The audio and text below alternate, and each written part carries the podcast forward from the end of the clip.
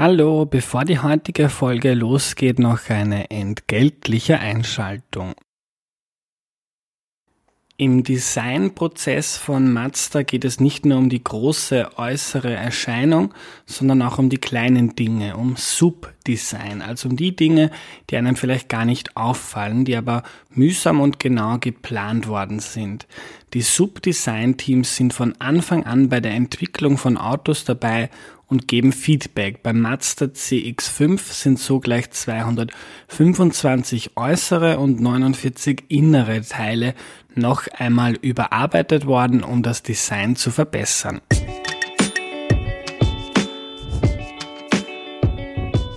Hallo, ich bin der Andreas und das ist Erklär mir die Welt, der Podcast, mit dem du die Welt jede Woche ein bisschen besser verstehen sollst.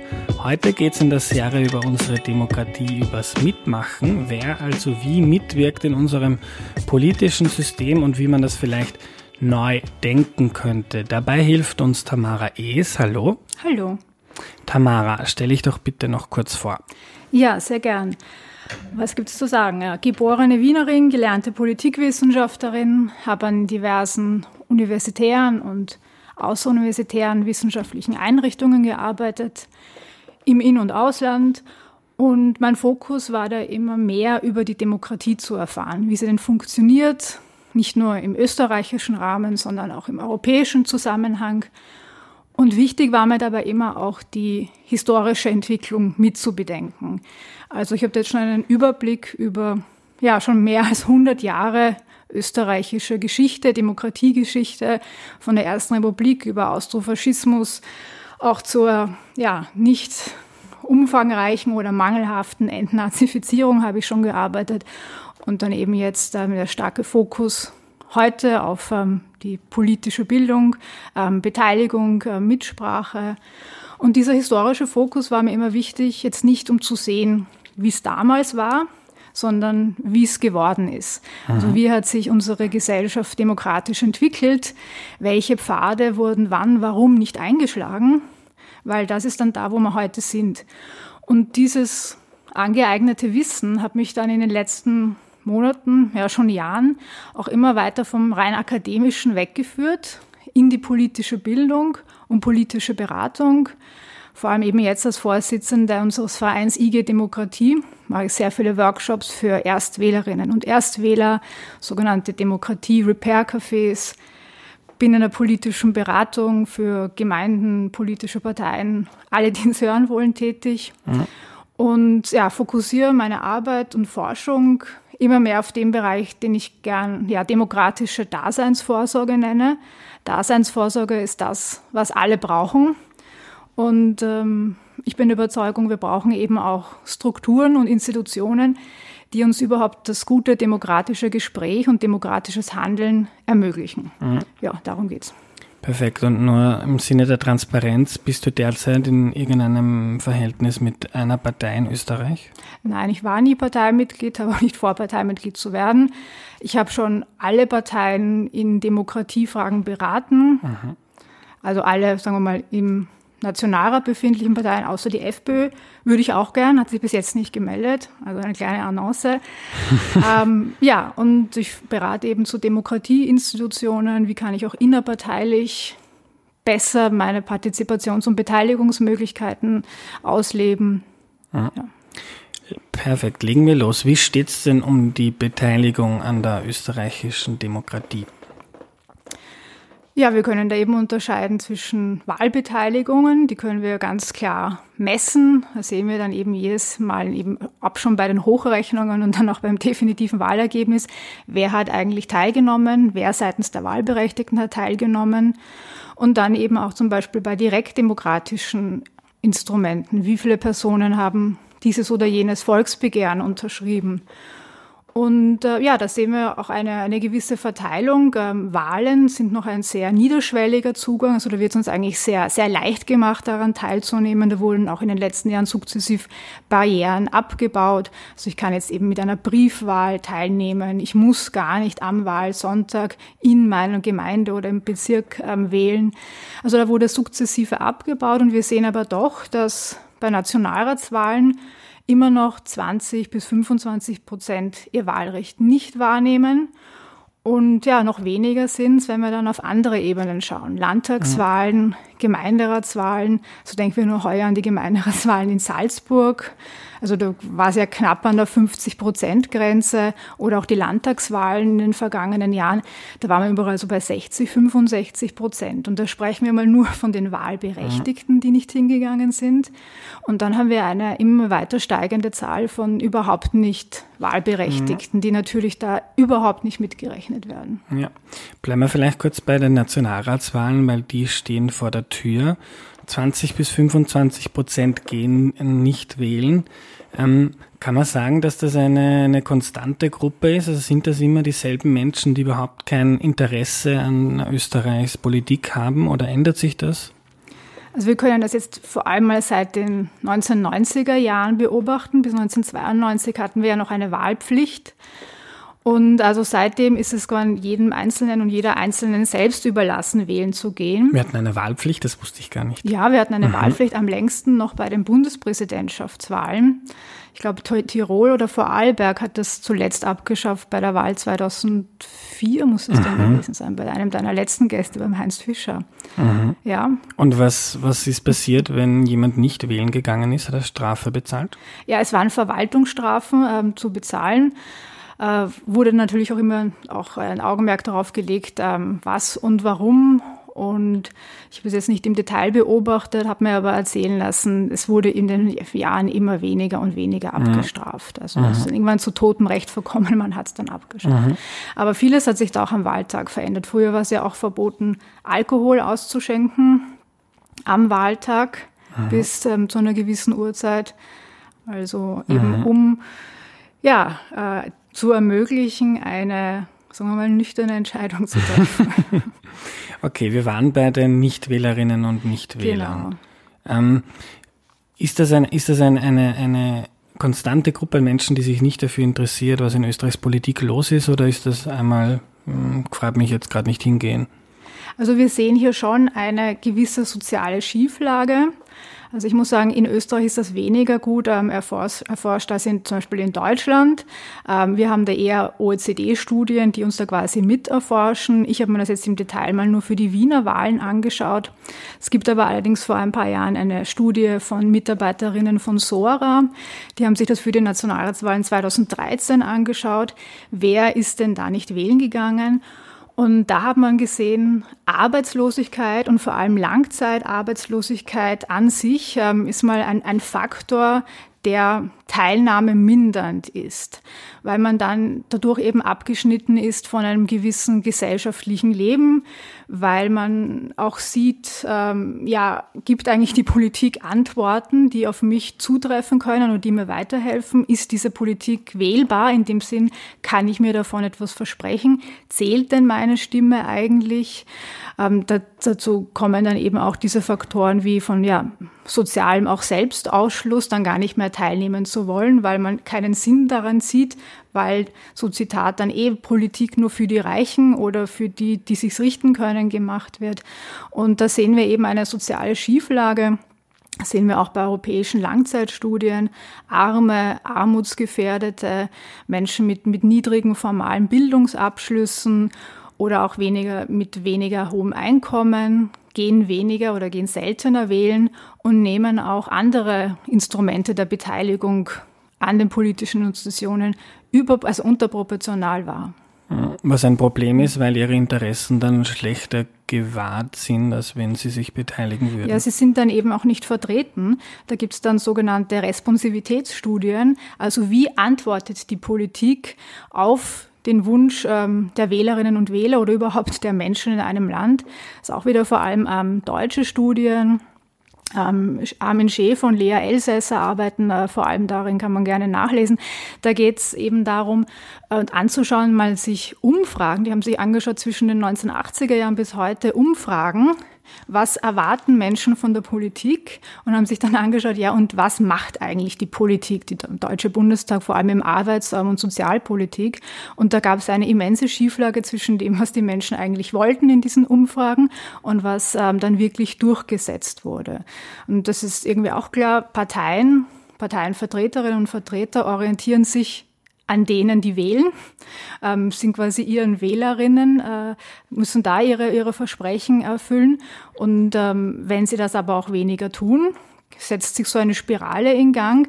Die, die sich schon weniger vertreten sehen, denken sich, es hat keinen Sinn, an diesen Verständigungsinstrumenten der Demokratie teilzunehmen sagen sich dann eben auch von diesen Verständigungsinstrumenten losgehen, weniger wählen oder arbeiten auch weniger in Vereinen mit oder würden sich gar in einer Partei engagieren. Und das kommt dann eine Spirale in, in Gang, dass am Ende nur die serviciert werden, die ohnehin schon besser gestellt sind an Einkommen, Bildung, sozialem Status. Wir dürfen auch die Ressource Zeit nicht vergessen. Das ist etwas, was mich auch sehr gestört hat an dieser Diskussion zum Zwölf-Stunden-Tag, dass überhaupt nicht diskutiert wurde, was hat das eigentlich für Auswirkungen auf die Demokratie.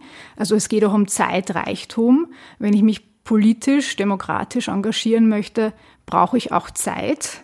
Ich werde jetzt keine Bürgerinitiative oder ein Volksbegehren gar oder irgendeine Demonstration organisieren, wenn ich nach einem Zwölf-Stunden-Tag erledigt von der Arbeit nach Hause komme. Also es gibt auch eine Ungleichverteilung von Zeit, ähm, wie auch eine Ungleichverteilung von Bildung, Einkommen, Bildung wird immer noch erheblich vererbt, sehen wir auch in den OECD-Studien, kommt jetzt, glaube ich, bald wieder raus, diese Education at a Glance heißt das.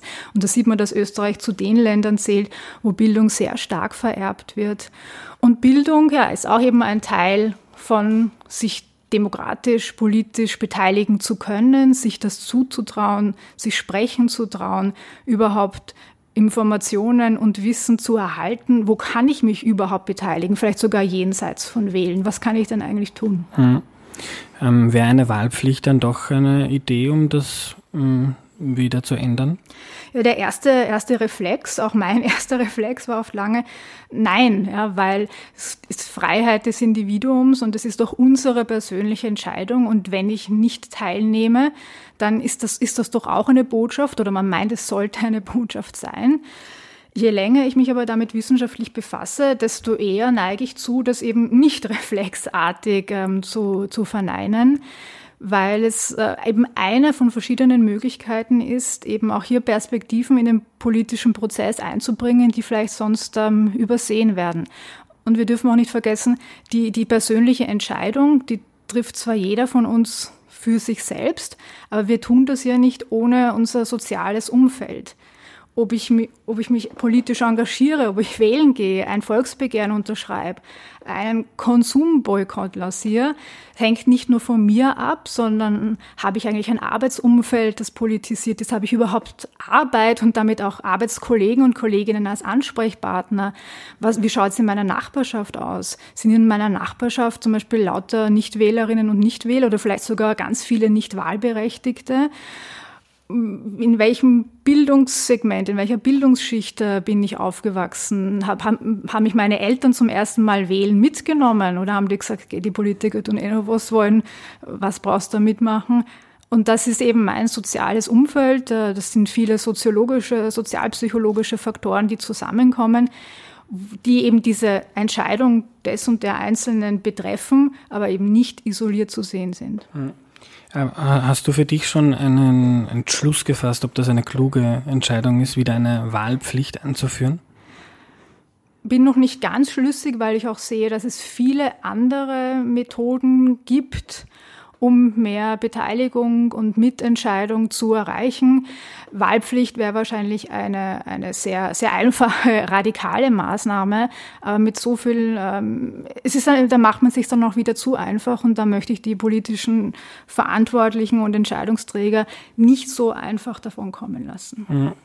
Aber wenn ich jetzt mal kurz äh, zusammenfasse, mhm. es gibt deiner Darstellung nach in Österreich nicht nur eine Ungleichheit, was ähm, Einkommen oder Vermögen betrifft, sondern auch was politische Mitwirkung betrifft und was ähm, die Responsiveness, also das Reagieren mhm. der politischen Akteure auf die Interessen und Wünsche der verschiedenen Gruppen in der Bevölkerung betrifft. Also diese Ungleichheit an Bildungsabschlüssen, an Einkommen, an ja, Sozialprestige, alles wie man das definieren möchte, das übersetzt sich dann in politische Ungleichheit. Also wir sehen das auch, auch, auch ganz klar bei eben Beteiligung an Wahlen, äh, wie sich das seit den, ja, eigentlich seit den 80ern verändert hat, wo die Wahlbeteiligung Verteilung zwischen den einzelnen Einkommensschichten noch ziemlich gleich verteilt war oder eben wenige Prozentunterschiede hat. Und ähm, seit einigen Jahren klafft das vollkommen auf, dass vor allem das untere unterste Einkommensdrittel wegbricht. Ähm, Mittel- und Oberschicht ähm, gehen noch äh, fast gleich, in gleichem Prozentausmaß wählen wie früher. Und es sind halt hier diejenigen, die mit den wenigsten Ressourcen an Bildungsabschluss, Einkommen und so weiter ausgestattet sind, die sich auch immer weniger davon versprechen, weil sie gesehen haben, es zahlt sich, und das ist auch ökonomisch gesprochen, es zahlt sich nicht aus. Mhm. Okay, ich glaube, es können, da können sich fast alle m, politischen Parteien darüber einig sein oder alle, mhm. alle Menschen in diesem Land. Wir wollen, dass in unserer Demokratie alle mitwirken, dass die für alle da ist. Das ist ein Problem und wir wollen das ändern. Wie können wir das ändern? Wir könnten uns, ähm, also es gibt natürlich, äh, wir bräuchten eines mal einen, einen größeren Paradigmenwechsel, also einen Paradigmenwechsel in, im Bildungs-, Arbeitsmarkt ähm, und Sozialpolitik, die eben auf diese sich, sich weitende Schere in der ökonomischen Ungleichheit ähm, eingreift. Also es gibt keine, keine stabile Demokratie, ohne diese, diese neue soziale Frage zu beantworten und diese soziale Schieflage in Angriff zu nehmen. Also eine, eine Arbeits- und Sozialpolitik oder eine Arbeitsmarktpolitik, ähm, Arbeit, von dessen Einkommen man leben kann. Ähm, und, und wenn nicht, dann eben auch äh, eine, eine Mindestsicherung, die eben nicht nur das Mindeste ist, sondern die auch den Angst vor dem Abstieg, ja, was ja dann nicht nur immer ein finanzieller, sondern oft auch ein sozialer Abstieg ist, ähm, auffängt. Ähm, der deutsche Kollege Oliver Nachtwey hat darüber ein Buch geschrieben, über die Abstiegsgesellschaft, ja, ähm, die, die noch gar nicht als solche tatsächlich vorhanden ist, aber mit dieser Angst vor dem sozialen Abstieg lässt sich gut Angstpolitik machen. Ja. Mhm. Also das, da bräuchte es eine, einen großen wirtschaftssozialen ähm, Paradigmenwechsel. Und dann gibt es äh, weitere kleinere Maßnahmen. Also wenn wir jetzt mal nur von Wahlen sprechen, wie kann ich jemanden zum Wählen gehen äh, motivieren, hat man zum Beispiel ausprobiert ähm, in Bulgarien vor einigen Jahren, ich weiß jetzt nicht, waren es Parlaments- oder Präsidentschaftswahlen, da wurde eine Lotterie ausgeschrieben, also mit jeder Stimme, die man abgegeben hat, hat man sich gleichzeitig ein Los ähm, erworben und man konnte dann eben einen Flachbildschirm, Fernseher, ein Auto, mhm. einen kleinen Urlaub ähm, darum bekommen. Also es werden auch monetäre Anreize geschaffen. Hat das funktioniert? Äh, es hat gering funktioniert und man weiß nicht wirklich, ob das, ob das mhm. darauf, ob die Wahlbeteiligungssteigerung darauf mhm. zurückzuführen war. Also da hätte man es wahrscheinlich öfter machen müssen ja. ähm, als nur einmal. Also eine einmalige das einmal auszuprobieren ist statistisch gesehen mhm. immer schwierig, ob das wirklich die, die geringfügige Steigerung darauf zurückzuführen war. Aber es war zumindest ähm, eine, eine Idee, ähm, die, wenn ich die zum Beispiel wo in meinem Workshop so referiere, auch oft abgelehnt wird, reflexartig. Aber bitte doch nicht finanzielle Anreize oder so quasi ein ökonomisches Gut wie einen Fernseher als, als Anreiz geben. Wir dürfen doch nicht dafür bezahlen. Ja. Andererseits, wenn man sieht, wie viel Geld ähm, in der Politik in Umlauf ist, ich sage nur Parteifinanzierung, Parteispenden, äh, also das, das hat alles schon ein, ein ökonomisches äh, Moment ähm, in sich. Ja. Und wir haben, wir haben auch andere staatliche Interessen, die wir, wo wir ein gewisses Wohlverhalten an ökonomische Bedingungen ähm, knüpfen. Also ich sage nur immer Mutter-Kind-Pass. Ja. Wenn ich beim Mutter-Kind-Pass nicht eine Reihe von gewissen ähm, Untersuchungen äh, beim Gynäkologen oder bei der Gynäkologin einhalte, bekomme ich auch nicht das gesamte ähm, Kinderbetreuungsgeld ausbezahlt. Also es gibt hier Verknüpfungen ja, zwischen einem staatlich offenbar gern gesehenen Wohlverhalten, ja, gehe zum Arzt, zur Ärztin und dann bekommst du auch diese volle Höhe ausbezahlt. Warum das nicht auch ähm, für die Wahlbeteiligung mal probieren? Mhm. Wenn man die Parteienförderung halbieren mhm. würde, dann könnte man sich ein paar Fernseher leisten zum Verschenken. Ich würde, ähm, also ich habe auch meine Meinung zur Parteienförderung, äh, würde die aber gerne in eine allgemeine auch Demokratieförderung überführen. Mhm. Also das, was ich mir dazu überlegt habe, ist, ähm, ja, wir bleiben bei dem Betrag, den wir jetzt an Parteienförderung haben. Ziehen aber die Anzahl der, der, derjenigen ab, die nicht zur Wahl gegangen sind. Ja, also die Parteien bekommen jetzt Geld, den gesamten Topf ausbezahlt, auch wenn sie nur 60 oder 70 Prozent der Wahlberechtigten wirklich schaffen, zu den Wahlurnen und Wahlkabinen zu bringen. Wieso nicht äh, zum Beispiel bei einer Nichtwahlbeteiligung von 20 Prozent diese 20 Prozent von dem allgemeinen Parteienfinanzierungstopf abziehen? In einen Demokratieförderungstopf ähm, überführen und dann zum Beispiel Podcasts wie deinen fördern. Das finde ich gut, das begrüße ich. äh, hast du sonst noch äh, Ideen, was man mit dem Geld machen könnte oder wie man sonst irgendwie die Demokratie vitalisieren könnte? Ja, wir haben ja in Österreich viele Vereine, die sich ähm, ja um die Demokratie sorgen, kümmern, die auch äh, viele Ideen und ähm, Innovationen ähm, bereithalten. Also da auch immer gerne ähm, nach Vorarlberg, also einfach äh, es ist ein sehr vitales äh, kleines Land, was, was Demokratie und Demokratieerfindungen ähm, auch, auch anbelangt. Ähm, bin ganz begeistert, was, was in Vorarlberg ähm, seit einigen Jahren mit, äh, mit Bürgerräten versucht wird, wo man eben diese Menschen in den politischen Prozess bringt, die sich vielleicht schon davon verabschiedet haben ähm, oder die nie vorhatten mitzubringen, mitzumachen. Da geht es eben darum, dass Menschen aus dem Melderegister gelost werden und eingeladen werden, an Bürgerräten teilzunehmen. Also da haben wir dann nicht diejenigen, die sich ohnehin immer äh, die Zeit und äh, die Selbstverständnis als Bürger, Bürgerin haben, sondern oft auch mal die, die vielleicht sonst gar nicht angesprochen werden, die gar nicht auf die Idee gekommen wären, dass es so etwas wie politische Beteiligung jenseits von Wahlen auch gibt. Und diese Idee von Bürgerräten, die auf dem Losverfahren basieren, hat eben ein starkes Instrument in Richtung hin mehr politische Gleichheit, auch diese soziale Schieflage, zumindest in diesem kleinen Beteiligungssegment auszugleichen, weil hier eben wirklich so eine kleine, ja, so ein Mini-Populus, so eine Mini-Bevölkerung, ja, also das Abbild ähm, Vorarlberg soll sich dann eben in diesem Gremium von 20 Personen, die als Bürgerrätinnen und Bürgerräte ähm, fungieren, abbilden. Und ähm, im Vorarlberg sind das eben noch so Ad-Hoc-Bürgerräte, wo eben jedes Mal zu einem Thema sich zu einem Halbtag oder eineinhalb Tagen neue Menschen zusammenfinden. Das kann man aber auch viel größer, wie zum Beispiel ähm, in Irland probieren, wo man eine ganze Constitutional und Citizens Assembly hatte, die eben auch schwierige gesellschaftspolitisch umstrittene Verfassungsfragen vorbereitet hat. Und es geht hier um die politische Beratung und Vorbereitung von Entscheidungen, eben auch ähm, ein Stück weit um eine Demokratisierung des Lobbying.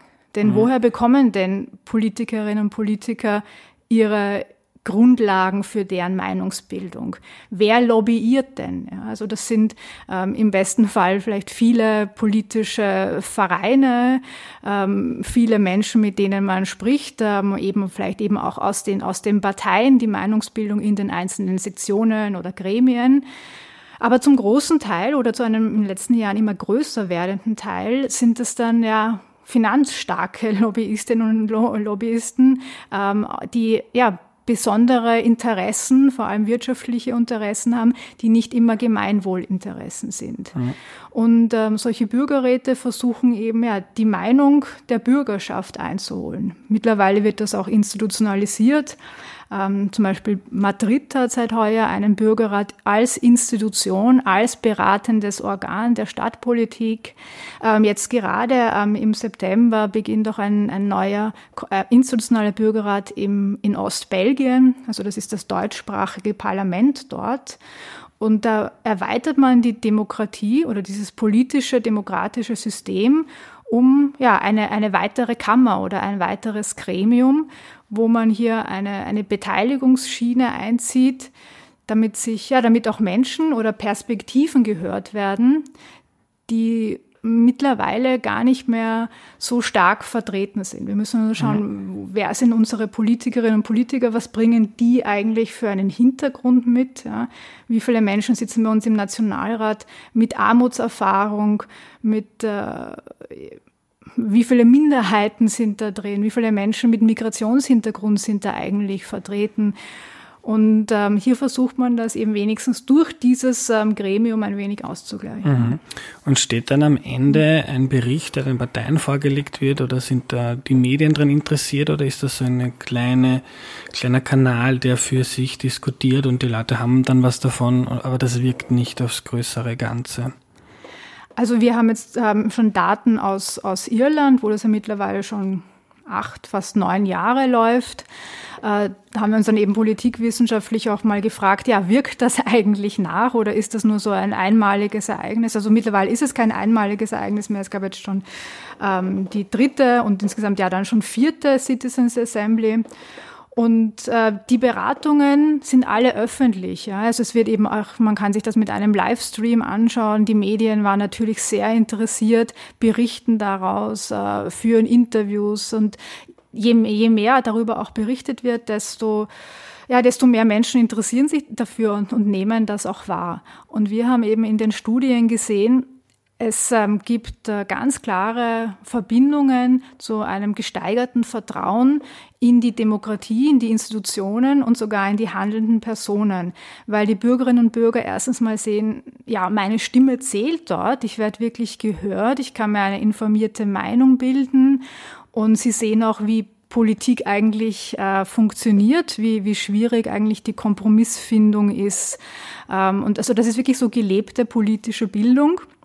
Und wir haben in Irland gesehen, dass sich äh, durchaus einige Teilnehmerinnen und Teilnehmer dieser Citizens Assembly nachher in anderen politischen Gremien, zum Beispiel in ihrer Gemeinde, dann engagiert haben, weil sie gesehen haben, Meinungsbildung, also politisch zu handeln, das ist, das ist keine Hexerei, dazu muss ich auch nicht studiert haben. Das, das kann ich tun. Ich kann Bürger, ich kann Bürgerin sein und das nicht nur passiv, sondern, sondern ich kann da mitmachen. Und da ist so eine, oder wurde eine gewisse Schwelle oder eine Hemmschwelle ähm, niedergerissen oder übersprungen, wo man gesehen hat, ähm, man traut mir das zu und deswegen traue ich es mir jetzt selbst auch zu. Mhm. Letzte Frage. Es gibt da draußen jetzt sicher ein paar Leute, die zuhören und sich denken, mhm. ja, du hast mich überzeugt, Tamara, ich finde das super, ich, ich, will auch was machen, ich will mitwirken an unserer Demokratie. Äh, kannst du am Ende noch äh, was mitgeben, wie man das denn anstellen könnte? Ich empfasse, empfinde Demokratie, ja, ist schon etwas, was man mit Zivilcourage äh, jeden Tag beginnt. Ja. Ähm, heißt auch ähm, solidarisches Handeln im Alltag, heißt äh, mitmenschliches Handeln und über mich hinauszudenken. Also Solidarität ist etwas ganz Wichtiges für die Demokratie, weil ja, im Zentrum der Demokratie steht immer die, die Kompromissfindung. Also das Wesen der Demokratie ist eigentlich der Kompromiss und da muss ich auch über mich hinausdenken und, äh, und hinaus handeln. Und äh, das kann man täglich ähm, üben.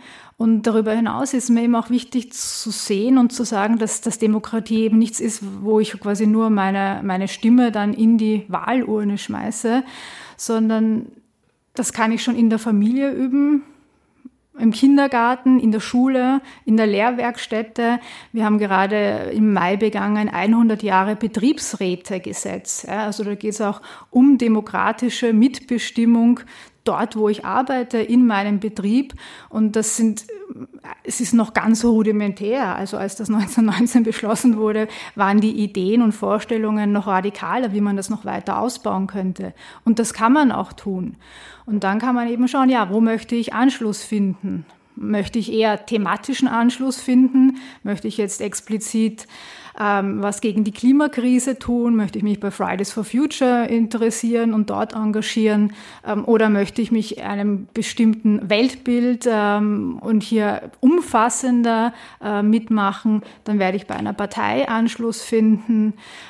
Es gibt auch zahlreiche Vereine, äh, wie zum Beispiel Mehr Demokratie, die sich explizit für die Weiterentwicklung der direkten Demokratie engagieren ja, je nach Zeit ähm, und Interesse. Und äh, das Wichtigste ist eben die, die Vereinzelung zu überwinden. Also wenn man sich schon mal entschlossen hat, ich möchte wo mitmachen, vielleicht auch beim Nachbar oder bei der Nachbarin klingeln und ihn oder sie mitnehmen.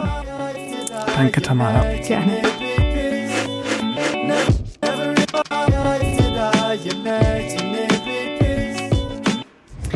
Was nehme ich mir mit? In Österreich gibt es nicht nur große Ungleichheiten, was etwa Vermögen oder Einkommen betrifft, sondern auch bei der politischen Teilnahme. Das eine wirkt natürlich auch auf das andere. Es geht um Ohnmacht, ob man das Gefühl hat, dass man sowieso nichts zählt oder sich keiner oder keine dafür interessiert, was mit mir passiert. Wer arbeitslos ist, geht tendenziell seltener wählen, auch weniger Einkommen, formale Bildung oder soziales Kapital hat. Wer sich nicht vertreten fühlt, engagiert sich dann auch nicht, ob das Engagement ist, einfach zur Wahl zu gehen oder, oder, sich sonst in irgendeiner Form politisch einzubringen. Da geht es auch um Zeitreichtum, so hat das Tamara genannt. Wer hat also die Zeit, Einfluss zu nehmen oder wer muss zu Hause jemanden pflegen, sich um Kinder kümmern und hat einen stressigen Job mit Überstunden? Ob ich Volksbegehren unterschreibe oder bei einem Boykott zum Beispiel mitmache, bestimme nicht nur ich, sondern ganz stark mein soziales Umfeld, die Nachbarschaft, in der ich aufgewachsen bin und lebe, meine Arbeitskolleginnen, Freunde, meine Familie. Tamara hat einige Ideen gebracht, wie man das ändern könnte. Am wichtigsten wäre, dass Chancen überhaupt gleichmäßiger verteilt werden, dann wäre auch die politische Ungleichheit geringer. Ansonsten gibt es noch jede Menge andere Vorschläge, Bürgerräte, Lotterien, Demokratieförderungen zum Beispiel. Das war die heutige Folge. Am Ende möchte ich euch noch zwei Podcasts zum Thema Demokratie empfehlen. Sie heißen Wer jetzt und Wie jetzt und beschäftigen sich auch damit, wie man die Demokratie neu denken könnte. Sie werden von der Organisation Demokratie 21 produziert. Wer jetzt und wie jetzt? Hört mal rein. Das war's für heute. Bis zum nächsten Mal. Tschüss.